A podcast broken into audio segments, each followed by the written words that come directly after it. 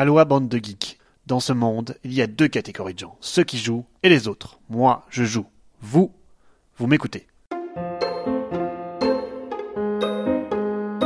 Aujourd'hui, je vais vous parler de l'origine de la carte à jouer.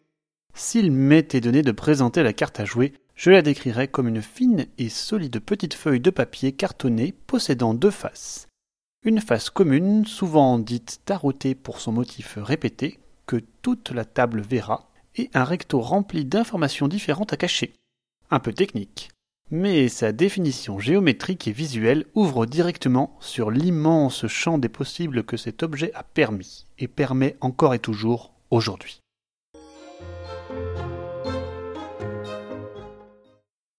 Depuis ses origines, la carte est utilisée en pioche, en talon, en pile.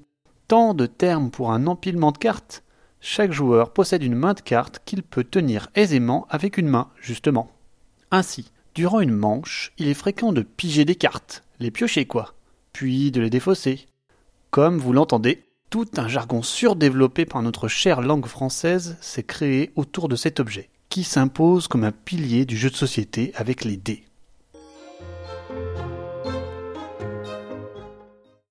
L'arrivée de la carte à jouer coïncide logiquement avec l'invention de la feuille de papier, héritière plus pratique du rouleau.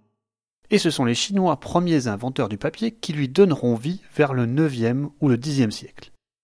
En Europe, les cartes connaissent leur première gloire au XVe siècle avec la création des tarots en Italie, tels que nous les pratiquons encore aujourd'hui. Je vous avais bien dit que la carte en avait sous le talon, et ce n'est pas fini car la carte est le premier et unique support ludique pouvant être illustré. Bien entendu, elle fut rapidement le vecteur de nombreuses idéologies dans toutes les époques et contrées où elle apparut. Les rois et les reines s'y succédèrent. La Révolution française y vit liberté, égalité et fraternité. Allez donc savoir pourquoi.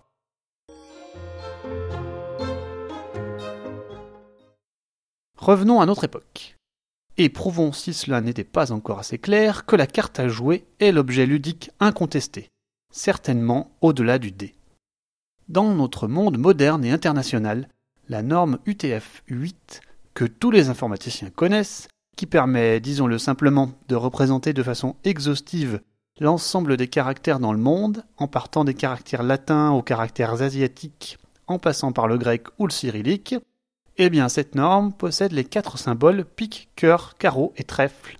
Mais surtout, une plage de 52 codes consécutifs qui représentent notre bon vieux jeu de cartes, dit à la française.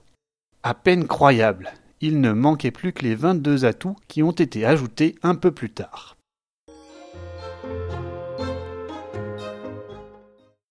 Les cartes sont devenues tellement communes qu'on n'y prend plus vraiment attention.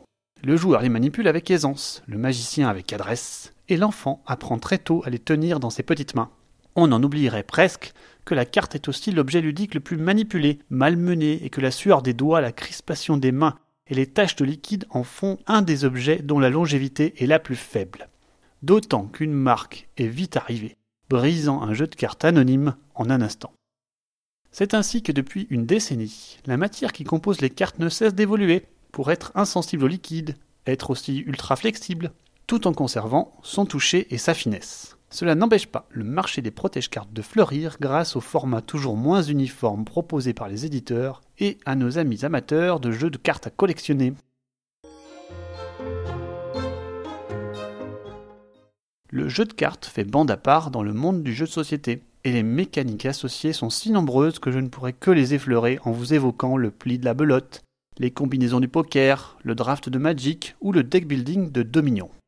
Dans les anciens jeux de société, on mettait même des cartes pour représenter des monnaies. Souvenez-vous des cartes pièces peu ragoûtantes d'Alhambra ou de Goa. Je pense que nous n'en avons pas fini de manipuler des cartes. Et vous Si vous aviez une carte à jouer, laquelle préféreriez-vous?